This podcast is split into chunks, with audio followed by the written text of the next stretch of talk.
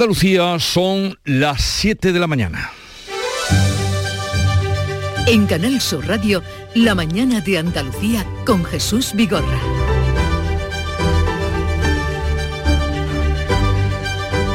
Buenos días queridos oyentes, es 29 de septiembre y el gobierno andaluz saca adelante su última rebaja fiscal con el apoyo de Vox y el voto en contra de los partidos de izquierda. La rebaja del IRPF dejará en el bolsillo de los andaluces más de 350 millones. La Junta de Andalucía pide retrasar hasta final de año el veto a la pesca de arrastre. Es un clamor. El gobierno andaluz respalda al ministro Luis Planas, que pretende llevar a los tribunales europeos la decisión de Bruselas de prohibir la pesca de arrastre en el Golfo de Cádiz y otras zonas del Atlántico sin aval científico Escuchamos a Carmen Crespo, consejera de Agricultura y Pesca. Estamos de acuerdo todos, el Ministerio y todas las comunidades autónomas, en defender el arrastre. No se pueden tomar decisiones con estudios científicos de 10 años atrás. Los taxistas mantienen su conflicto en, contra la Junta y en la calle. El sector protesta a las puertas del Parlamento andaluz contra el decreto de los VTC, mientras en el interior la consejera de Fomento, Marifran Carazo, defendía la norma porque recoge, dice, la mayoría de las reivindicaciones de los taxistas. La defendía y quedó aprobada. El gobierno reta al comisario de Justicia Europeo y lo desautoriza como mediador. Los jueces esperan la intervención del belga Didier Reinders, eh, que apuesta por cambiar el sistema de elección del Poder Judicial. Hoy se reúne el Consejo General del Poder Judicial para abordar la renovación del Constitucional. Y grave crisis de, esta pasada noche, ruptura entre el gobierno catalán, entre los socios del gobierno catalán. Per Aragonés, el presidente de la Generalitat, cesó a su vicepresidente y el gobierno catalán pende ahora de un hilo. Esta mañana, Junts per los socios de Esquerra, deciden sobre su continuidad en el Ejecutivo. El cessament del vicepresident del govern és un pas que em dol, però del tot necessari per enfortir el govern de Catalunya. Necesario, dice, para salvar el gobierno de Cataluña, el presidente de la Generalitat. Y lo curioso, cosas del azar, esto ocurre a cinco días, bueno, digo cinco, a tres días de el 1 de octubre, que es, y ahora se cumplen además este 1 de octubre, cinco años del famoso 1 de octubre del referéndum. Y así están las cosas cinco años después. Vamos con el tiempo. Puede llover hoy a partir de la tarde en las sierras del interior y del norte de Huelva y de Jaén. Máximas sin cambios en el litoral y en, acceso, en ascenso en las zonas de la comunidad. Los termómetros, eh, vamos a ver lo que marcan a esta hora y qué nos dicen nuestros compañeros de cada una de las provincias para saber cómo amanece el día. En Cádiz, Salud Botaro, ¿cómo viene el día? Con 19 grados, a esta hora llegaremos a los 21 de máxima y de momento el cielo despejado. Temperatura en Campo de Gibraltar, Ana Torregrosa. También 19 aquí, la máxima prevista 24, nubes y claros. Hay previsión de lluvia a partir de la tarde. En Jerez, Pablo Cosano. Más fresquita la mañana, 16 grados marca el termómetro, 24 de máxima prevista y de momento cielo limpio. ¿Cómo viene el día por Huelva, Sonia Vela? Para llevar Rebequita, ¿no? Como diría nuestro compañero Alfonso. Eh, tenemos 15 grados a estar mismo en Huelva capital, alcanzaremos los 29 y por el momento cielos poco nubosos. En Córdoba, Miguel Vallecillo. Tenemos 16, eh, la máxima será de 26 y también puede ser que llueva por la tarde. Oye, felicidades. Muchas gracias. En Sevilla, Pilar González. Tenemos algunas nubes, una máxima prevista de 28 grados y ahora tenemos 17 en la capital. Y por Málaga, ¿cómo viene el día, María Ibáñez? Pues aquí no está tan fresquito, como dice Sonia. Aquí tenemos 19 grados, hace ya calor, alcanzaremos, ojo, los 28 grados en esta jornada. A esta hora, cielo sin nubes. Vamos a ver qué sorpresa nos depara Jaén, Alfonso Miranda. Que se me han saltado las lágrimas cuando he visto la previsión del tiempo que dicen que a partir de las 8 de la tarde va a llover en la provincia de Jaén, ahora mismo 13 grados. ya se le han saltado las lágrimas porque dice que va a llover en la provincia de Gen. Vaya. para llorar a cántaros, vamos. Ya te digo, papilla una barraquera.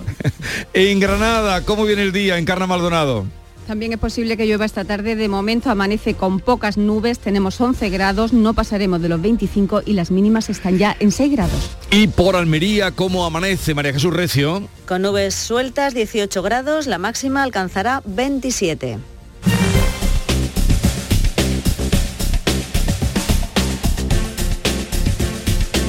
Y vamos a conocer ahora cómo se circula por las carreteras de Andalucía. Conectamos con la DGT, nos atiende Alfonso Martínez. Buenos días. Buenos días. Hasta ahora en la red de carreteras de Andalucía les vamos a pedir tengan precaución en la ronda S30. Van a encontrar circulación intensa en el puente del Centenario en ambos sentidos. En el resto de carreteras de la comunidad, de momento se circula sin problemas tanto en las vías principales como en las secundarias.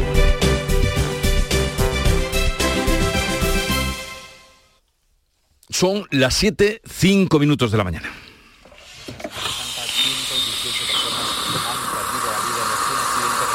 Cada día hay más hombres que saben que la plancha no es solo una entrada de roja directa. Cada día somos más hombres blandengues construyendo una masculinidad más sana, más fuerte. Blancos responsables, Ministerio de Igualdad, Gobierno de España. Aquadeus, ahora más cerca de ti, procedente del manantial Sierra Nevada, un agua excepcional en sabor, de mineralización débil que nace en tu región. Aquadeus Sierra Nevada es ideal para hidratar a toda la familia y no olvides tirar tu botella al contenedor amarillo. Aquadeus, fuente de vida, ahora también en Andalucía. En Canal Sur Radio, la mañana de Andalucía con Jesús Vigorra. Noticias.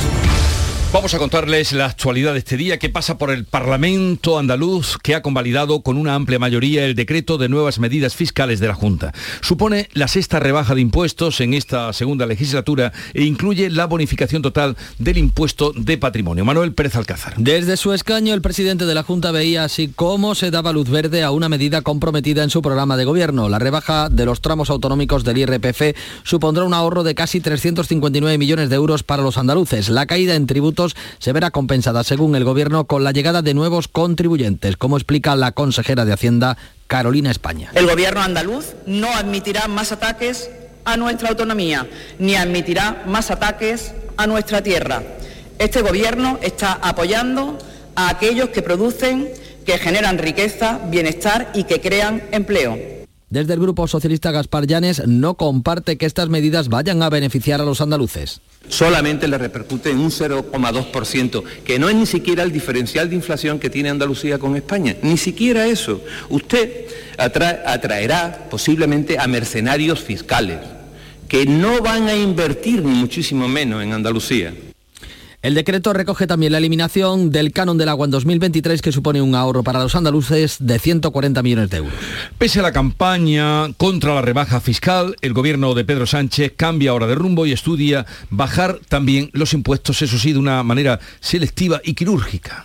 Después de que la comunidad valenciana, gobernada por el socialista Chimo Puig, rompiera la estrategia de Moncloa contra el PP por su política fiscal, el Ejecutivo de PSOE y Unidas Podemos trabaja contra reloj para diseñar una rebaja de impuestos a la las rentas bajas, una, una rebaja quirúrgica. Al contrario que Valencia o Andalucía, el Gobierno se mantiene firme en su posición de no deflactar el IRPF, es decir, de no actualizar con la inflación las bases imponibles del impuesto. Y horas antes de que se conociera el último viraje del Gobierno, la titular de Hacienda, María Jesús Montero, insistía en pedir coherencia a las comunidades autónomas. Yo creo que el debate tiene que ser sosegado y que las comunidades autónomas, por supuesto, tienen que ser coherentes en sus cuestiones y en sus peticiones, porque la gran mayoría de ellas solicitan más recursos al Gobierno de España, que viene de la misma bolsa de los impuestos de los ciudadanos.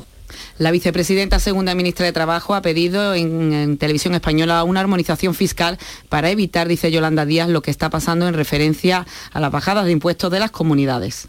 En la propuesta que le hemos mm, eh, entregado antes del verano al Partido Socialista, hablábamos de algo que hoy se está hablando, que es la necesaria armonización fiscal.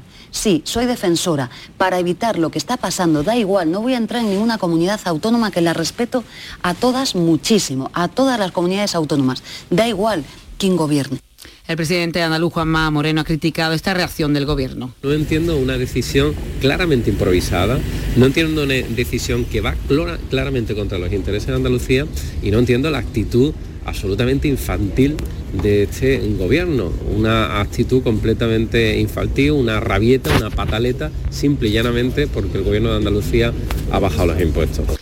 Una decena de comunidades, cinco gobernadas por el PSOE, se plantean sumarse a la rebaja fiscal. Informaba Ana Giraldez. Andalucía pedirá una moratoria hasta final de año del veto que Europa prevé imponer a la pesca de arrastre que afectaría muy directamente a la flota de Cádiz. Paco Ramón. Junta y pescadores ven injusta y arbitraria la veda sin estudios científicos actualizados ni socioeconómicos eh, para respaldar esa prohibición.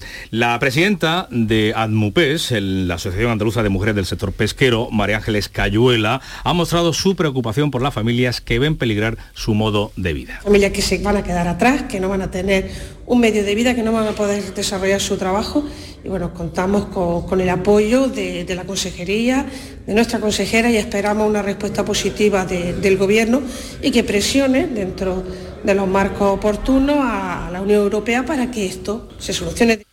Aquí todas las administraciones públicas van de la mano. La Consejería de Pesca, la Junta de Andalucía apoya al Gobierno, al Ministerio de Agricultura y Pesca en su recurso, recurso del Estado al Tribunal de Justicia de la Unión Europea. Es la postura que va a llevar, como decimos mañana viernes, la consejera Carmen Crespo a la reunión con el resto de consejeros en Santander. Estamos de acuerdo todos, el Ministerio y todas las comunidades autónomas, en defender el arrastre. No se pueden tomar decisiones con estudios científicos de 10 años atrás. Y además hay que poner encima de la mesa un informe socioeconómico del sector. Por tanto, pedir que se trabaje en Europa con esa seguridad científica y, por supuesto, económica y social para nuestros pescadores. Vamos ahora a otro sector que también está soliviantado, el de los taxis. La consejera de Fomento defiende en el Parlamento, defendía ayer, que el decreto que regula la actividad de los VTC recoge todas las reivindicaciones de los taxistas, salvo dos de dudosa legalidad, según apuntaba. Pregunten los grupos a UGT y a comisiones obreras qué piensan de esta regulación. Algunas veces se quieren entender con ellos, pero parece que esta tarde también les obvian. Con las organizaciones de consumidores y de usuarios. Algunos se entienden bien con estas organizaciones, pero en esta tarde parece que tampoco. Marifran Carazo ha defendido el esfuerzo negociador desde la tribuna. El decreto impide a los VTC acercarse a los principales núcleos urbanos y no están precontratados. Los taxistas pedían que se aumentara el tiempo de esa contratación por encima de los 15 minutos y que se eliminaran licencias. La, la Administración se compromete a no dar más permisos hasta alcanzar la equiparación de un VTC por cada 30 taxis. Vox ha criticado la improvisación, dice, del Gobierno. Ricardo López. Nos traen este decreto a última hora. Yo entiendo que como los malos estudiantes, además ocultos, porque no se conoce, y generan, porque así lo hemos leído hoy en la prensa y lo tenemos a la puerta del Parlamento, el malestar y crispación en ambos colectivos.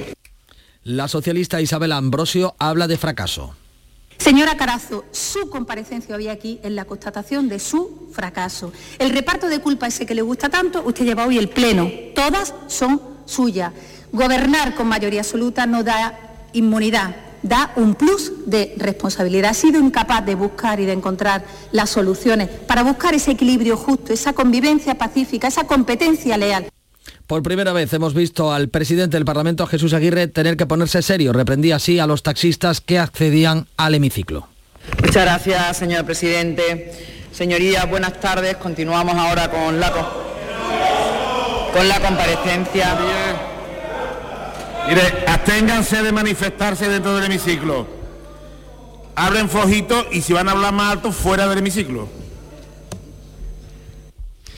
hablen flojito y si van a hablar más alto, fuera del hemiciclo. Bueno, mientras se celebraba el pleno del Parlamento, el sector del taxi se manifestaba en la calle y allí no hablaban flojito.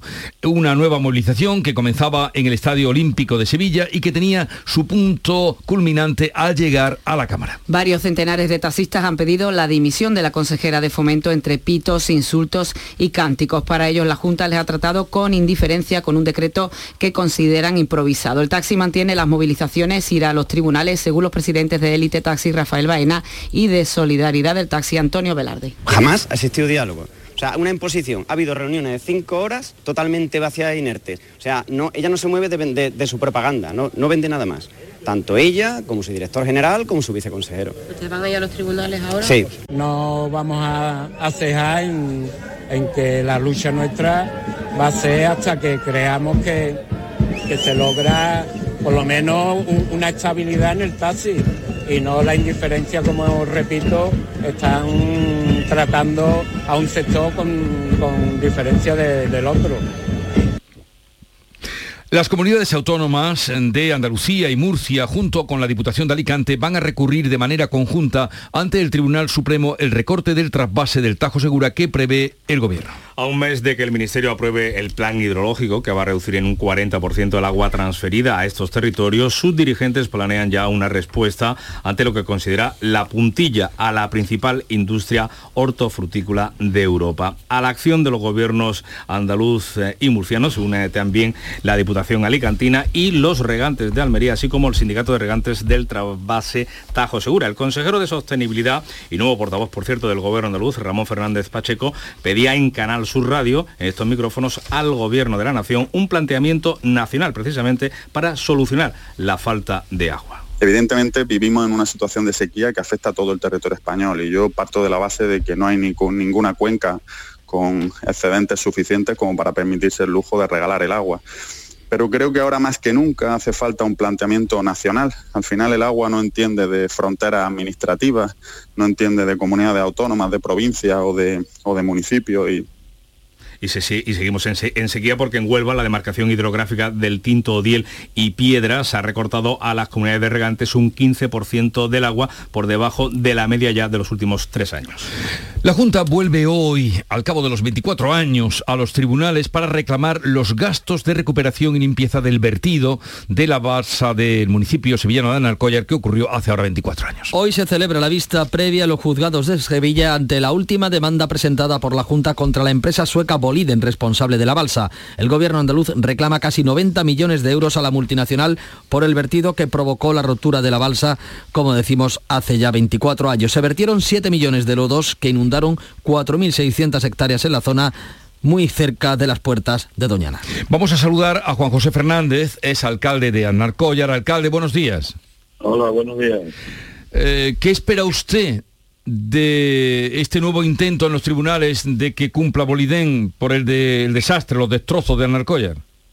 Yo voy a ser sincero con, como alcalde de Anarcollar, como vecino y demás y pensando en la justicia, pero también pensando también en la justicia de la solidaridad, de la coherencia y de la sensatez. Son 24 años ya hablando de Anarcoya. Y esta vez, si me lo permitís, voy a hablar de Anarcoya. Anarcoya es portada. Anarcoya es noticia. Y los anarcolleros estamos hartos de escuchar más de lo mismo. Los anarcolleros sabemos que tenemos debajo de nuestros pies riqueza, los anarquilleros somos el pueblo que más parado tenemos en la provincia de Sevilla. Somos los que más necesidades estamos teniendo y nadie mira para eso.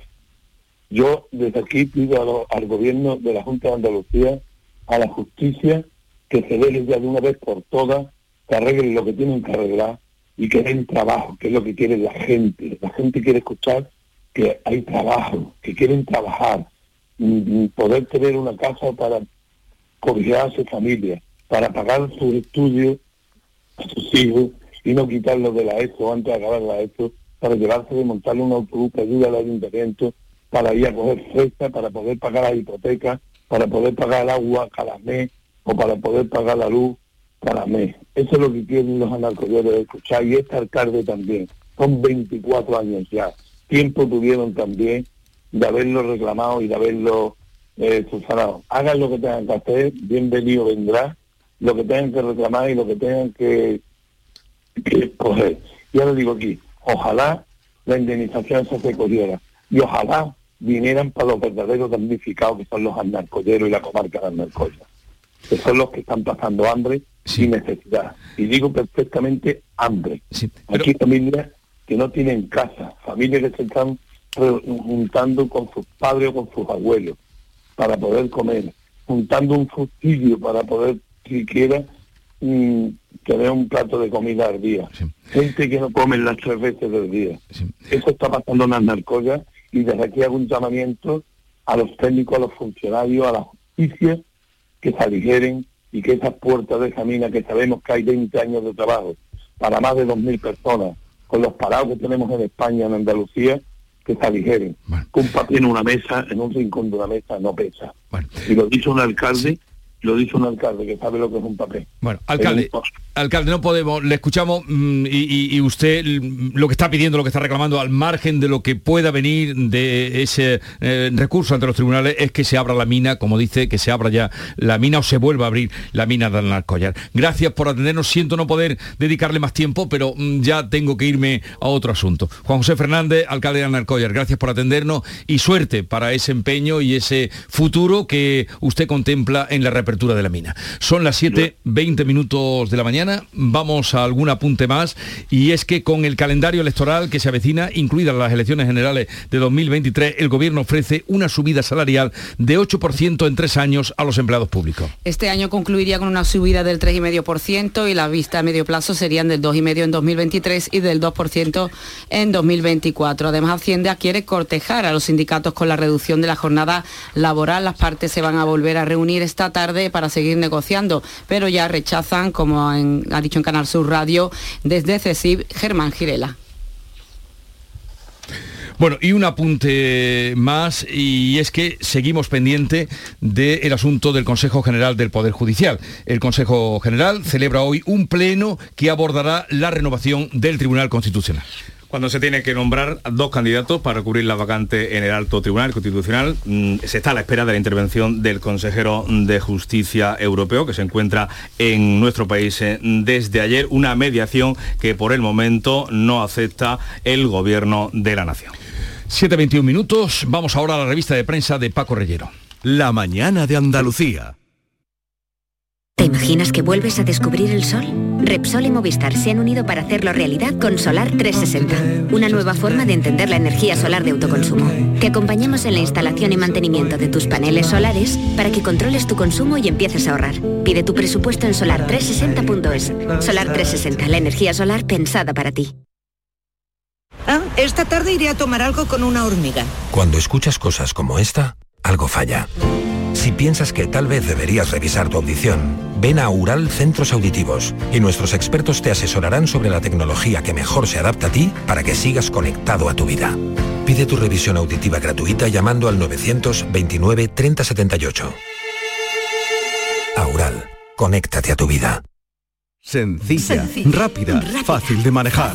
Así es la nueva app de Canal Sur Radio. Con todos los programas y audios destacados, los podcasts, emisiones en directo. Para que sigas conectado a nuestra programación y a los espacios que más te gustan y sigue. Cuando quieras, donde quieras. Descárgate ya nuestra app. Todo Canal Sur Radio, Radio Andalucía Información, Canal Fiesta, flamencoradio.com y Canal Sur Radio Música para ti. Cuando quieras, donde quieras. Más Andalucía. Más Canal Sur Radio. Vamos hoy con un poquito de retraso al encuentro con Paco Reyero, que nos habla de la prensa nacional e internacional. Paco, buenos días.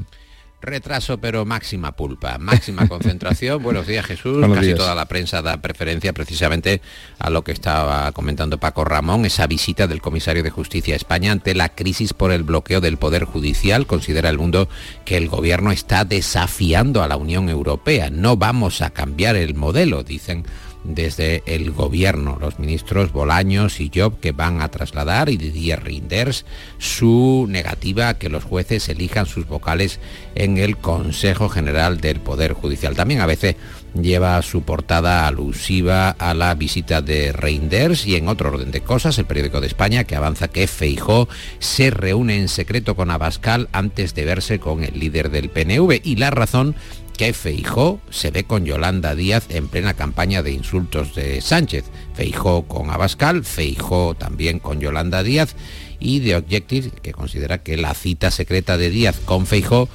destroza el plan de Iglesias para tildar al PP de ultraderecha.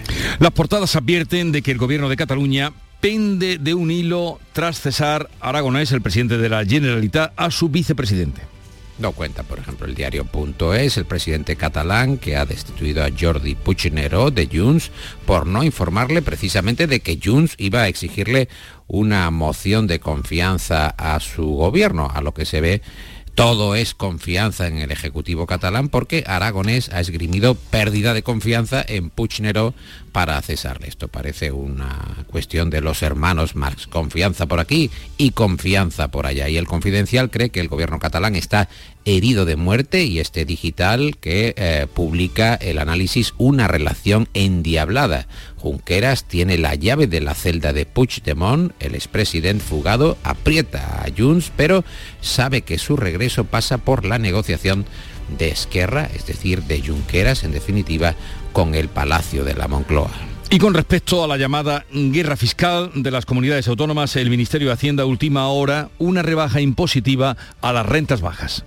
Sí, el gobierno que está acelerando esa medida que pretende incluir en una batería de consideraciones que presentará hoy. La reacción del gobierno llega, como nos informan distintas cabeceras, después de que más de la mitad de las comunidades autónomas plantee ya medidas basadas en recortes fiscales en el IRPF, el país que apunta que el Ejecutivo de Pedro Sánchez negocia medidas fiscales y ayudas sociales, pero la Moncloa descarta ese recorte del IRPF como el de Chimopuch. El Mundo y ABC, la ministra de Hacienda, consideran ahí que María Jesús Montero está ya ofreciendo, también lo estamos comentando durante toda la mañana en Canal Sur Radio, un 1,5% extra a los funcionarios en el ejercicio presente 2022, el 2,5% en el 23 y un 2% de aumento en 2024. Y el país que dedica precisamente su editorial principal a este asunto, considerando que la propuesta de subida de sueldos a los funcionarios debe favorecer el eh, necesario pacto de rentas, es decir, dice el país que la inminente elaboración de los presupuestos hace inexcusable que el gobierno acuerde con los sindicatos el modo de combatir el mordisco de la inflación para los funcionarios, pero también, claro, cómo no, para el resto de los trabajadores. Bueno, Paco, un breve apunte de lo que se dice de Rusia y la guerra de Ucrania. Bueno, hay mucho, eh, mucha controversia con el eh, Nord Stream, con ese eh, sabotaje y en ABC encontramos que la Unión Europea propone nuevas sanciones a Moscú y poner un tope mundial al precio del petróleo ruso. Ya está aquí Nuria Gaciño. Buenos días. Muy buenos días.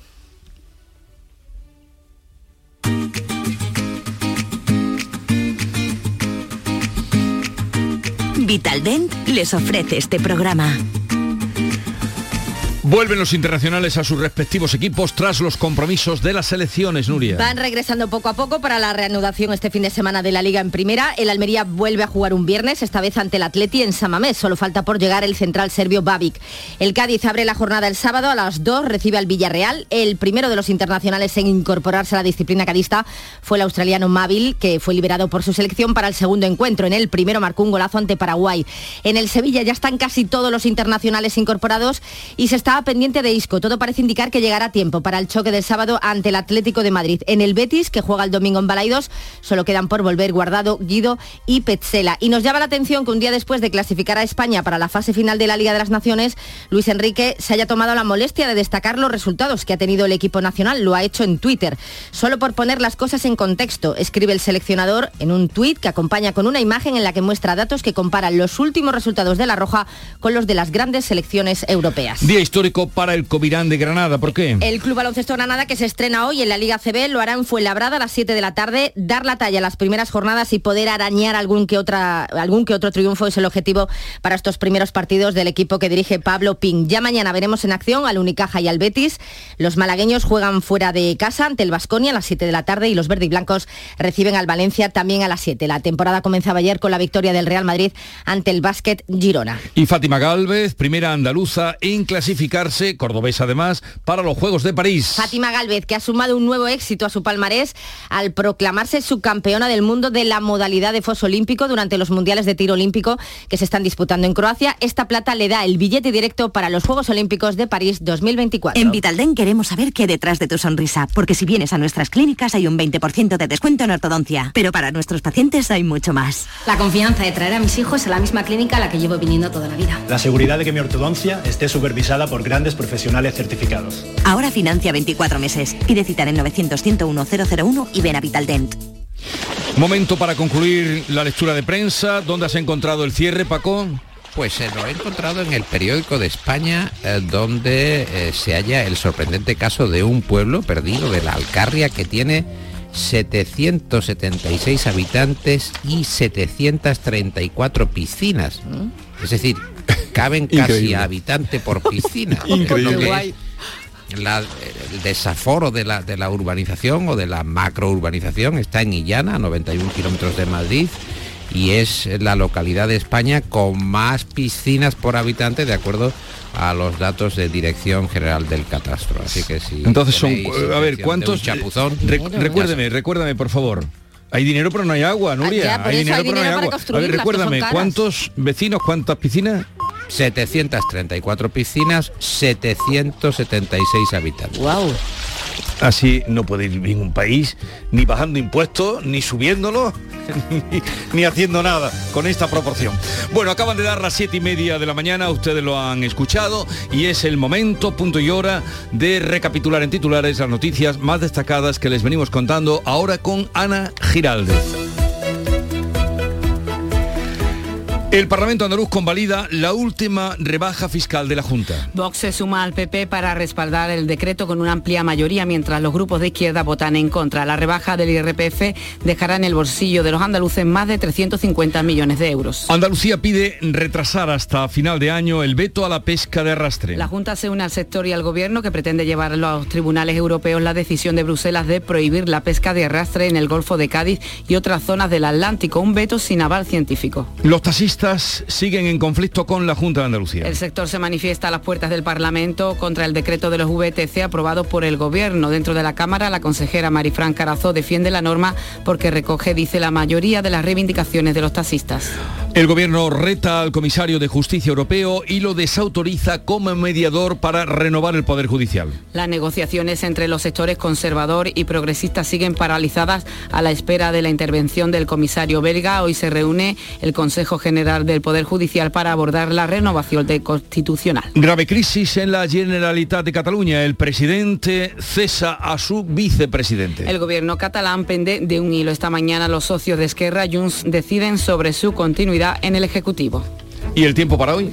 Tenemos cielos poco nubosos, aumentando a nubosos durante el día, chubascos a partir de la tarde que serán más probables en el interior oriental y también en las sierras béticas. Los vientos de componente oeste y serán fuertes en el litoral mediterráneo. Hoy tenemos máximas eh, temperaturas que van bajando en el interior sin cambios en el litoral. Las máximas que están previstas en las capitales son de 28 grados en Málaga, 27 en Huelva y Sevilla, 26 en Almería y Córdoba, 24 en Granada y 23 grados de máxima en Cádiz y en Jaén. 7.32 minutos de la mañana. En un momento estamos en las claves económicas del día. Ahora más que nunca descubre las posibilidades que la tarjeta de crédito Cajamar tiene para ti. Puedes aplazar compras, máxima seguridad en compras online y además la llevas puesta en el móvil. Para más información visita nuestra web. Cajamar. Distintos desde siempre. Pipas Reyes son las pipas de siempre. Ahora encontrarás tus pipas Reyes más grandes, con más aroma, con más sabor y más duraderas. Tradición e innovación para traerte tus mejores pipas Reyes. Las del paquete rojo, tus pipas de siempre. Las claves económicas con Paco Bocero. Paco, buenos días. Hola Jesús, buenos días. Buenos días. ¿Qué claves tenemos para hoy? ¿De qué, de qué te Pues ríes? No, hombre, te diría porque que las claves que tenemos quizás son muy evidentes en lo económico, ¿no? Pero te comentaría que la batalla fiscal va a seguir ocupando la agenda un día Sí, más. sí, sí, sí. Porque el frente está más abierto que nunca y aumenta el número de comunidades autónomas que se están sumando a bajar parte de los impuestos y sus tramos que están dentro de las competencias. Además, también habrá que estar atentos por si la ministra de Hacienda presentase hoy el paquete de medidas fiscales del Ejecutivo, un paquete de medidas que está siendo objeto de negociaciones entre los dos partidos que forman el gobierno de una forma bastante intensa y del que solo se conoce el objetivo genérico de grabar a las grandes fortunas y rentas más altas. Pero mientras se van deshaciendo estas incógnitas en el frente fiscal, vamos a volver hoy al indicador protagonista de esta situación. Sí, que es la inflación. En efecto, hoy el INE va a dar a conocer, perdón, a las 9 de la mañana el dato adelantado de precios de en septiembre. Recordemos que el dato definitivo de agosto fue del 10,5% y el subyacente del 6,4%. Y en este sentido, y más allá de adelantar o de pensar cómo puede ser el dato que vamos a conocer en un rato, las previsiones generalizadas de los organismos e instituciones económicos sitúan a la inflación por encima del 9% este año y entre el 5 y el 6 el año próximo. Es decir, que vamos para largo con esto de los precios y la inflación. Exactamente, pues sí, vamos para largo, salvo que apareciera algún cisne blanco que hoy por hoy parece extremadamente improbable, como es el final de la guerra de Putin, y relajase las fuertes tensiones inflacionistas que están en el eje de la determinación de los bancos centrales para subir los tipos de interés, aún con riesgo de provocar una recesión, como han dicho con claridad. En este sentido, mira, mañana también se va a publicar la inflación de la eurozona y los últimos datos aportados por Eurostat a 31 de agosto ya la situaron también en el 9,1%. Y si repasamos los datos de las cinco primeras economías, por tener una foto de situación, veremos que Alemania tiene una del 8,8%, Francia del 6,5%, la más baja del continente, en Italia están al 9, nosotros estamos al 10,5 y ojo, Países Bajos que es la quinta economía del euro detrás de nosotros, está en el 13,6%. Y una cifra absolutamente descabellada, vaya. Muy bien, pues esperamos a ver qué sucederá hoy. Saldrá al filo de las 9, supongo, pasadas las 9 de la mañana. ¿Y qué más tenemos para hoy? Pues mira, vamos también a fijarnos en los mercados financieros porque entre la tormenta que están atravesando en global y especialmente en Europa, ayer es que cayó una espesa niebla sobre el canal de la Mancha en dirección al Reino Unido.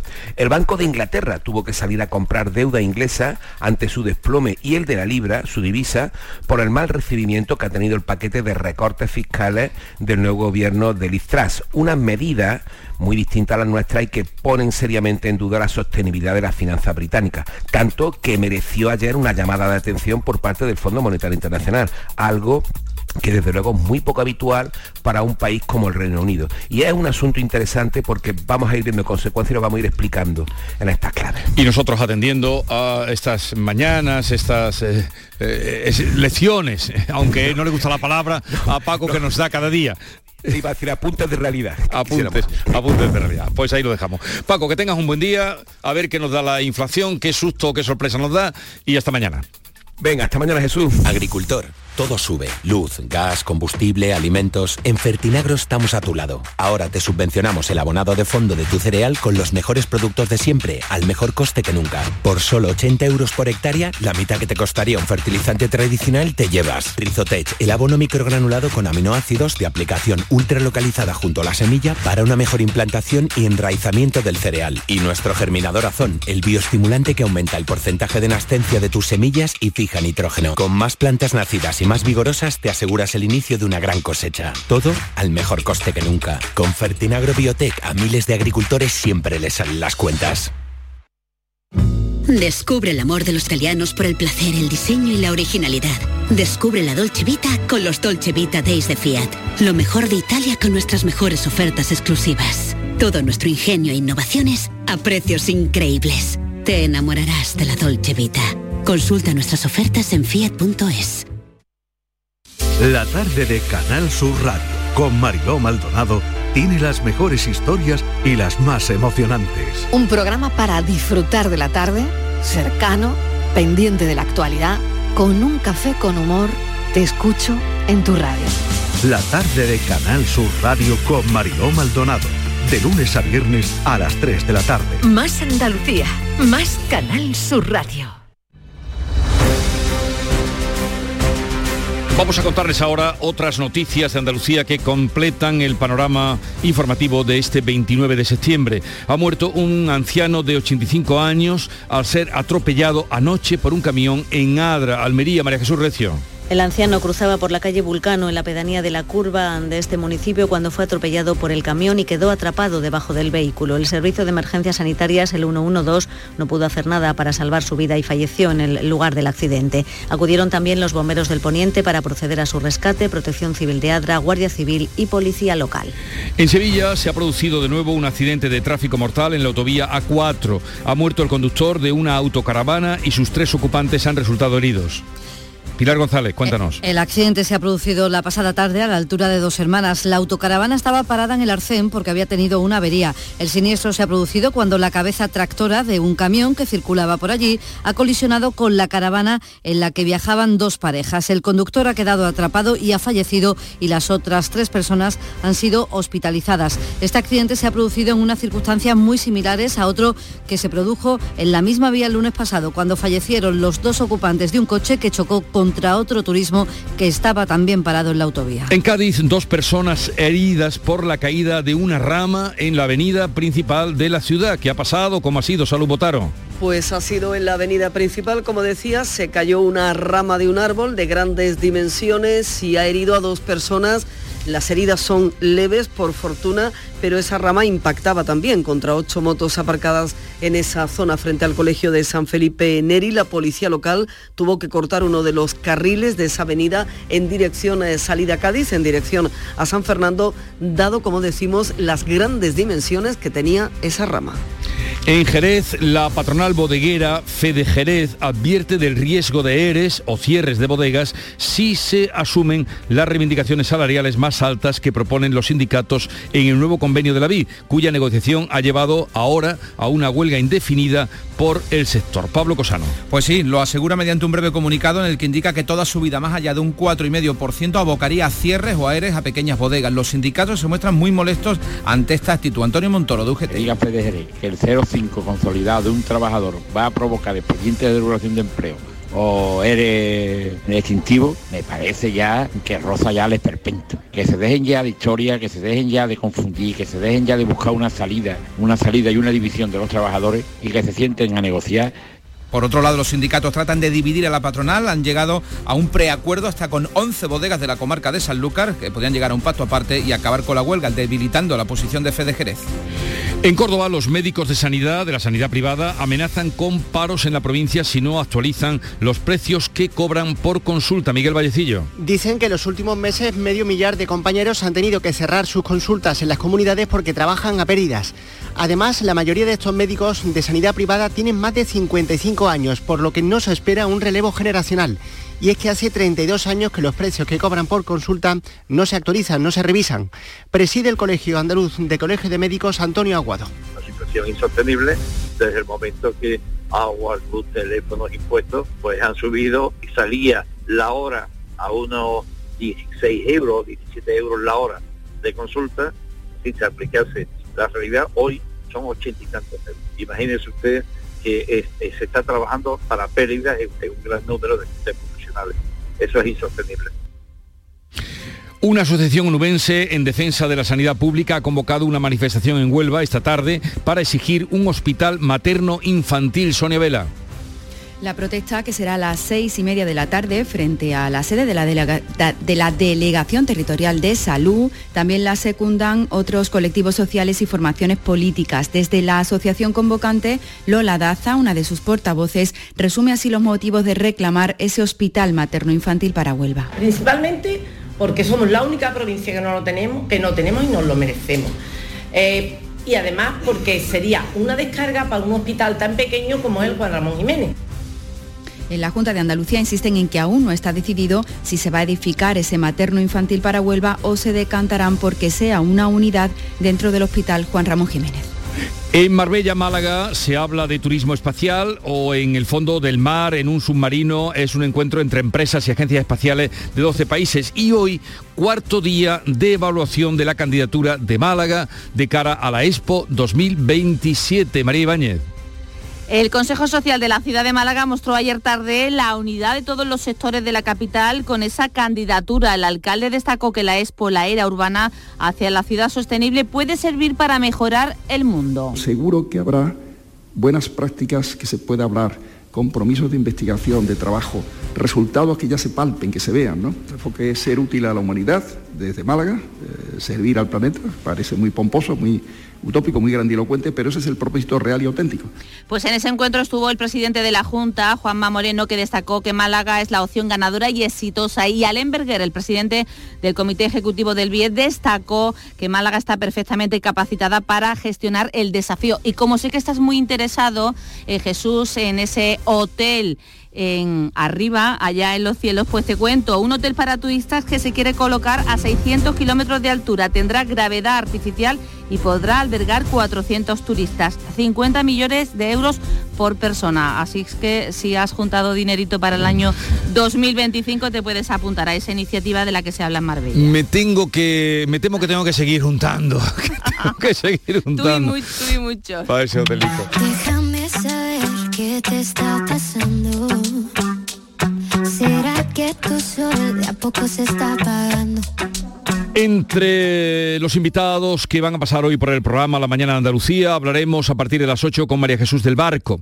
Es magistrada y presidenta de la Asociación Profesional de la Magistratura. Le preguntaremos si esa venida del comisario de Justicia a España podría lograr eh, desatascar, desbloquear el parón que tiene la renovación del Poder Judicial en nuestro país. También hablaremos el día después de haberse aprobado el decreto de, que va a regular los VTC. Hablaremos hoy con Marifran Carazo, consejera de Fomento, Articulación de Territorio y Vivienda de la Junta de Andalucía, que nos visitará a partir de las 9. Emilio Calatayú estará con nosotros a partir de las 11 y Manuel Lozano Leiva a las 10 y media, entre otras muchas eh, cosas y personajes. Son ahora las 7.45, 8 menos cuarto de la mañana, tiempo para la información local. En la mañana de Andalucía de Canal Sur Radio, las noticias de Sevilla. Con Pilar González.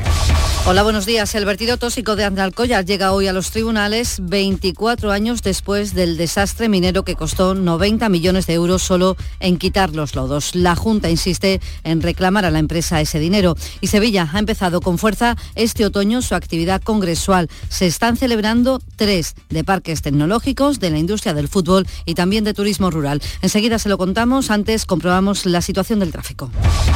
Un camión que ha sufrido una avería está en el arcén del puente del Centenario sentido Huelva y hay hasta ahora dos kilómetros de retenciones. El tráfico es intenso además en las principales vías de acceso a Sevilla y por la autovía de Huelva son cinco los kilómetros de retenciones. En el interior de la ciudad el tráfico es intenso en las entradas a la capital. Esto en un día en el que hay pequeños cambios en el tiempo.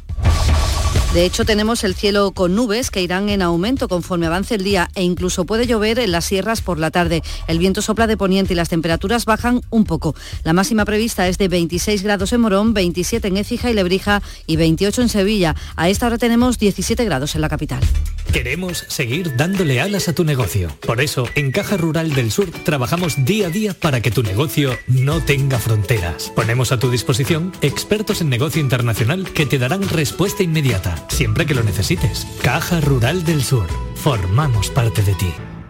En Muebles Rey, el rey soy yo. Esta semana especial juveniles en Muebles Rey. 25% de descuento más financiación gratis en dormitorios juveniles, infantiles, zonas de estudio, teletrabajo, colchones. Y además compra ahora y empieza a pagar en 2023. Esta semana especial juveniles en Muebles Rey. Ah, y con transporte y montaje gratis. En Sevilla, Polígono El Manchón Tomares frente Hipercor al Jarafe.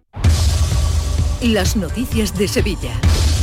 Canal Sur Radio. El juzgado de primera instancia número 11 de Sevilla ha fijado hoy la vista previa por la reclamación de casi 90 millones de euros de la Junta de Andalucía a Boliden por el vertido tóxico de la mina de Aznalcóllar. Es el dinero que costó la limpieza de los lodos. Tras la vista, el tribunal resolverá sobre la admisión del caso y, por tanto, si habrá o no juicio después de tantos años. El Supremo anuló el acuerdo del gobierno andaluz por el que reclamaba el pago de esa indemnización, argumentando que no había iniciado la vía administrativa y fue en 2015 cuando la Junta anunció la formalización de esta demanda que ahora se ve ante el juzgado de primera instancia. El alcalde de Aznalcóllar, Juan José Fernández, hace tan solo unos minutos en Canal Sur Radio ha pedido que se reabra la mina.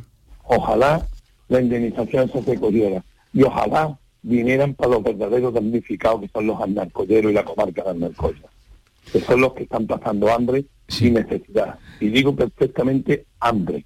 Aquí familias que no tienen casa, familias que se están juntando con sus padres o con sus abuelos para poder comer. Más asuntos. Sevilla se manifiesta estos días como un lugar de congresos. Se están celebrando tres, de hecho. Hasta mañana viernes, Sevilla es el referente mundial de los parques científicos y de la innovación con la celebración de la conferencia mundial que tiene al Parque Científico y Tecnológico Cartuja como anfitrión. En la inauguración, el presidente Juanma Moreno, el presidente de la Junta, ha anunciado que el gobierno andaluz contribuirá con 20 millones de euros al proyecto para que este parque utilice exclusivamente energía renovable. Con el objetivo en que en solo tres años, en 2025, que está prácticamente a la vuelta de la esquina, toda la energía que consume precisamente el parque y la totalidad de la isla de la Cartuja sea 100% renovable y 100% autosuficiente. También segunda jornada en el Palacio de Congresos de un Congreso Internacional dedicado a la industria y la economía del fútbol. Hay un amplio programa que incluye las novedades del Mundial de Qatar, que se disputará en invierno. Se exponen además las 32 camisetas de las selecciones que competirán. El alcalde de Sevilla, Antonio Muñoz, ha señalado la importancia que tiene esta cita para Sevilla. Sevilla durante estos días se convierte en el epicentro del debate de la economía, del mundo de la empresa, pero en torno al fútbol. El fútbol no solamente es un deporte, que lo es, pero hay que pensar que detrás de cada equipo hay una empresa y hay decisiones económicas que tomar. Y en Cazalla de la Sierra, Congreso Europeo de Turismo Rural. Es un congreso muy práctico en el que se aprende, según ha contado la directora de marketing de la plataforma que lo organiza, Escapada Rural. Se llama Olivia Fontela. Hay un taller práctico de cómo mejorar la presencia digital. ¿Qué significa eso exactamente? Es decir, yo tengo una casa rural y qué he de hacer para que me vean más personas cuando vayan a Google. Eso sería una. Otra sería, vale, yo tengo que estar en redes sociales, pero ¿en cuál? ¿Cómo? ¿Cuántas veces tengo que publicar algo? Hablamos ahora del conflicto del taxi. La consejera de Fomento ha defendido en el Parlamento andaluz que el decreto que regula la actividad de los VTC recoge todas las reivindicaciones de los taxistas, salvo dos que tienen dudosa legalidad. Se trata de la que planteaba que la contratación del VTC hubiera que hacerla con más de 15 minutos de antelación y también la eliminación de las licencias concedidas por el Estado. La consejera Marifran Carazo ha defendido el esfuerzo negociador. Dos medidas es las que ha descartado este Gobierno. Dos medidas, las 10 que se recogen han sido medidas consensuadas, habladas, debatidas por el sector del taxi. La de los 15 minutos de precontratación, que creo que no voy a volver a recordar por qué no ha sido aceptada, no por capricho, por inseguridad jurídica. Y los taxistas que amenazan con acudir a los tribunales se han manifestado la pasada tarde ante el Parlamento y anuncian nuevas movilizaciones. Hombre, nosotros ya lo que esperamos es ir a jugar y sobre todo la calle la van a tener presente siempre. En suceso les contamos que el conductor de una autocaravana ha fallecido y sus tres ocupantes han resultado heridos en un accidente ocurrido la pasada tarde en la A4 a su paso por dos hermanas. Estaban parados en el Arcén por una avería cuando un camión ha colisionado con ellos. Y la Policía Nacional ha detenido al presunto autor del incendio declarado el pasado domingo en las laderas de la colina de Cama. La proximidad de las llamas obligó al desalojo de varias viviendas. Y en la agenda del día notamos que la Diputación de Sevilla celebra hoy un pleno en el que se van a aprobar obras de emergencia, la tercera fase de actuación actuaciones promovidas para paliar la falta de agua en algunos municipios. También se va a abordar continuar con la demanda del proyecto de duplicación de la antigua carretera nacional cuarta. Son las 7 de la mañana y 52 minutos. Este viernes 30 de septiembre, Miquel Santiago inaugura la Feria del Libro de Bormujos. Más de 15 autores estarán en el Parque Rafael de Cózar el sábado día 1 y el domingo 2 de octubre. Firmas de ejemplares, literatura infantil y juvenil, talleres, cuentacuentos. Ven y disfruta este fin de semana de la Feria del Libro de Bormujos. El lunes 3 de octubre, a las 10 de la noche, en Canal Sur Radio. Bienvenidos a Sacaba. Mil metros de electrodomésticos con primeras marcas. Grupos Whirlpool, Bosch y Electrolux. Frigoríficos, lavadoras, hornos, vitros. ¿Quieres más? Aires acondicionados, aspiradoras, pequeños electrodomésticos. Y financiamos en 12 o 20 meses sin intereses solo tú y Sacaba. Tu tienda de electrodomésticos en el Polígono Store en calle nivel 23. Ven a ver nuestra exposición y sus 25 años de experiencia. Sacaba. En Canal Sur Radio, las noticias de Sevilla. Deportes, Antonio Cabaño, buenos días. Hola, ¿qué tal? Buenos días. El entrenador del Betis, Manuel Pellegrini, ha sido nombrado como el mejor entrenador de la pasada temporada. La conquista de la Copa del Rey y también la clasificación europea han sido méritos suficientes para que el técnico chileno sea el ganador de este premio. Se convierte así en el segundo entrenador en ganar dos veces el trofeo Miguel Muñoz. Y en el Sevilla, Isco Alarcón ha sido la gran novedad en la última sesión preparatoria después de estar ausente en la anterior. Parece ya recuperado para recibir al Atlético de Madrid este próximo fin de semana. No han entrenado al mismo ritmo ni Jordán ni tampoco el brasileño marcado. La información de tu equipo, Los deportistas de los clubes que son noticia. los entrenamientos y fichajes. Las voces de los protagonistas. El deporte local y las noticias que buscas de tu equipo están en la jugada de Canal Sur Radio. De lunes a jueves desde la una de la tarde. Canal Sur Radio, la radio de Andalucía. Vamos a contarles ahora la agenda de la Bienal de Flamenco de este día. Carlos López. Maite Martín iniciará la oferta de hoy, será a partir de las 8 de la tarde en el López de Vega. La cantaora barcelonesa presenta su recital Flamenco Íntimo. A las 9 de la noche, el lebrijano Ricardo Moreno ofrecerá su concierto del ciclo Guitarra Desnuda en el Espacio Turina. Cierra la programación el estreno mundial de Yarín, el montaje conjunto del bailaor sevillano Andrés Marín y el danzari vasco John Maya. Hemos estado un poco en la profundidad de dos personas, de dos bailarines que desde su honestidad han decidido dialogar. Para mí es muy importante porque los clichés lo único que hace es asfixiar eh, la libertad. A las 10 de la noche en el Teatro Central de Sevilla. También anoten que comienza hoy con el pregón de esta noche y hasta el domingo en el Muelle de la Sal la Feria de San Miguel. Sus orígenes se remontan al siglo XIII. Y además en el Icónica Fest hoy es un día en blanco porque el concierto previsto por Becky G se anuló la semana pasada. La cantante lo canceló para acudir a los premios Billboard de Miami. A esta hora tenemos 13 grados en Carmona, 12 en Cazalla, 17 grados en Sevilla.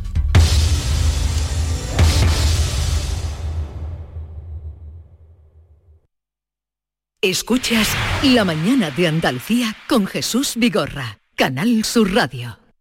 Aquadeus, el agua mineral natural de Sierra Nevada, patrocinador de la Federación Andaluza de Triatlón, les ofrece la información deportiva.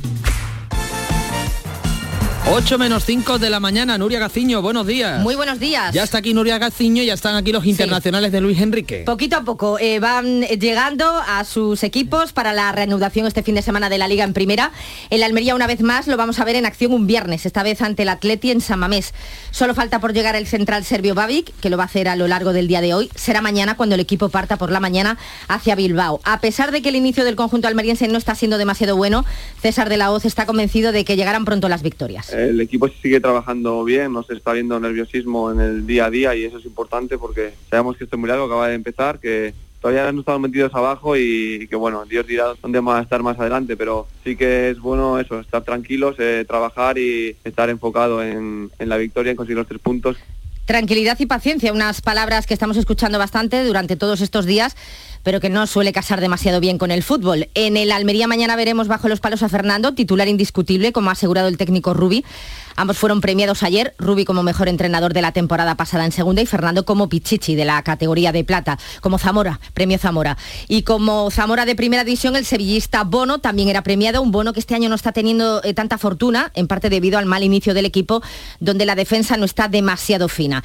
Ahí podemos ver a Gudel, que en la jugada de Sevilla ha reconocido que no solo este sábado ante el Atlético de Madrid juegan una final. Miramos cada partido como una final desde, desde el primer partido que yo llegué aquí. Eso el míster nos transmite a nosotros, eso no depende de la situación de él, él lo transmite a nosotros desde que llegó aquí y por eso hemos, hemos hecho tantas cosas buenas y, y bonitas porque confrontamos todos los partidos así. Ahora sí es un arranque difícil donde la gente empieza, claro, a hablar, primero miran al míster y todo, que, que al final es normal y él, y él es el primero que, que lo asume. Y una vez más, dependiendo de cómo se desarrolle el partido ante los colchoneros, el futuro de Lopetegui tendrá, podrá tambalearse más o menos. La buena noticia es que Isco parece que llegará a tiempo para el encuentro. Se está pendiente del argentino Acuña, al que también le hace falta la victoria al Cádiz, que el sábado abre la jornada. A las 2 de la tarde recibe al Villarreal. Tienen los cadistas la posibilidad de salir del descenso. El Betis, por su parte, juega el domingo en Balaidos frente al Celta.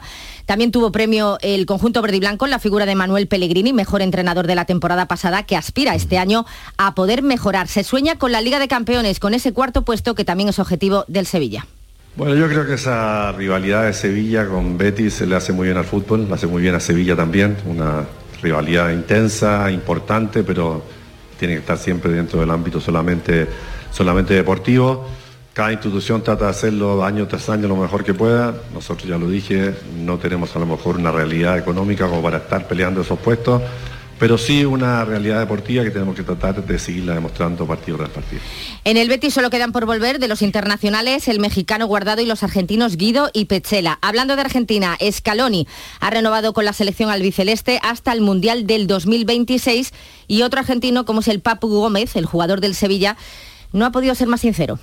Pero yo creo que el último mes va a ser complicado. El último mes antes que arranque el Mundial va a ser duro para el futbolista, ¿viste? Tener la cabeza, hay que ver dónde, dónde vas a tener la cabeza, ¿viste? Con toda la sinceridad del mundo va a ser así. Pues ya ha dicho Rakiti que se va a encargar él muy mucho de que todos tengan la cabeza en el Sevilla Fútbol Club. El que nos va a tener con la intriga hasta final de año, ya saben que será Luis Enrique, que ha presumido de lo que ha logrado hasta ahora con la selección, ha presumido en Twitter poniendo los resultados, todo lo que ha logrado con el combinado nacional, lo último, clasificarse para esa fase final de la Liga de las Naciones, la que se ha clasificado para los Juegos de París 2024 es la andaluza Fátima Galvez, lo ha logrado gracias a la plata en los Mundiales de Tiro Olímpico que se están disputando en Croacia. En los Juegos de Tokio conseguía el oro junto a Alberto Fernández en la competición mixta, a ver si hoy tienen los dos la misma suerte en los Mundiales. Y suerte es la que espera tener también el Covirán Granada, que hoy se estrena en la Liga ACB de baloncesto, juega en Fuenlabrada a las 7 de la tarde. pues suerte para todos los nuestros. Gracias, Nuria.